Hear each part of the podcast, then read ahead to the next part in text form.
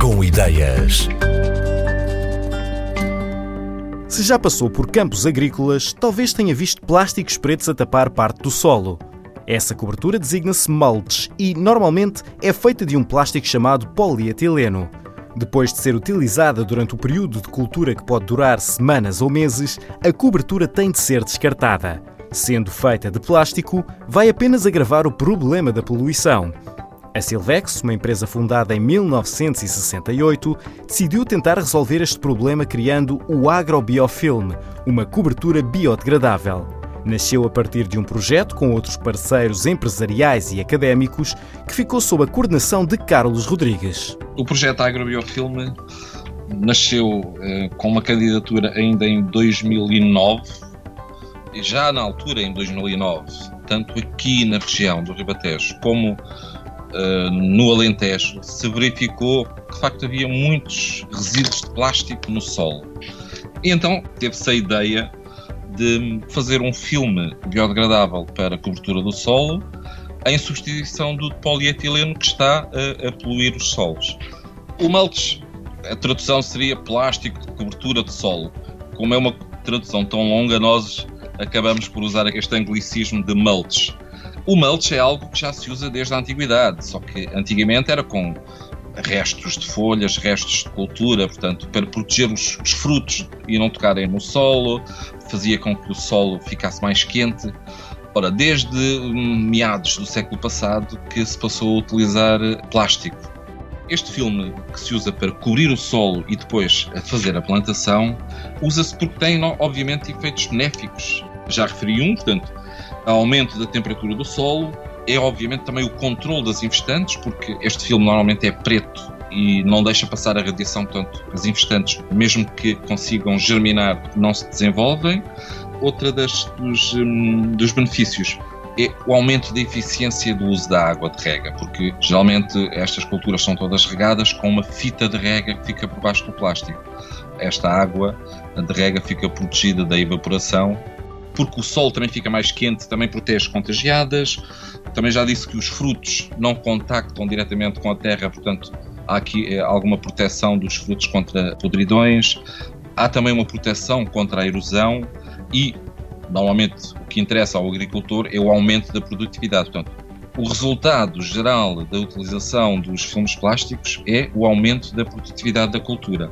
E muitas vezes também a antecipação da colheita, portanto, o encurtamento do ciclo da cultura. Portanto, isto são benefícios comuns tanto aos plásticos de polietileno como ao agrobiofilme, que é a sua base é vegetal, portanto é amido, eh, óleos vegetais e poliésteres eh, biodegradáveis.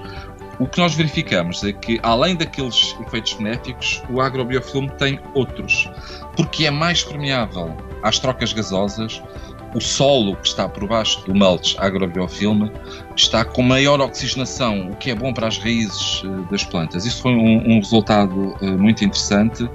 Vimos também, através de alguns mestrados, o agrobiofilme comparado com o polietileno, conseguiu-se uh, poupar cerca de 10% em termos de água de rega usada na cultura do pimento. Depois também observamos uma diminuição da incidência de pragas e doenças com o agrobiofilme. Neste caso, tem muito a ver tanto com esta oxigenação do solo, como com a diferente reflexão da radiação solar. E o que também verificamos no nosso é a concentração da maturação, o que é muito importante em culturas como, por exemplo, o pimento, quando é eh, colhido à mão, se houver uma concentração da maturação, o agricultor tem que fazer menos passagens, portanto, há uma poupança também de recursos em termos da mão de obra. O que o projeto se propôs foi criar um filme adaptado a diferentes tipos de cultura, tendo sido usado o melão para culturas de ciclo curto, mas em que a planta cobre muito rapidamente todo o solo, o pimento, uma cultura de ciclo curto também, mas em que a cultura não cobre rapidamente o solo e, portanto, o plástico, o morango, uma cultura de ciclo longo, e a vinha, uma cultura perene. O mulch film agrobiofilme da Silex é certificado por uma entidade independente como OK Biodegradable Soil. Isto quer dizer que ele é certificado para se poder biodegradar nas condições do solo.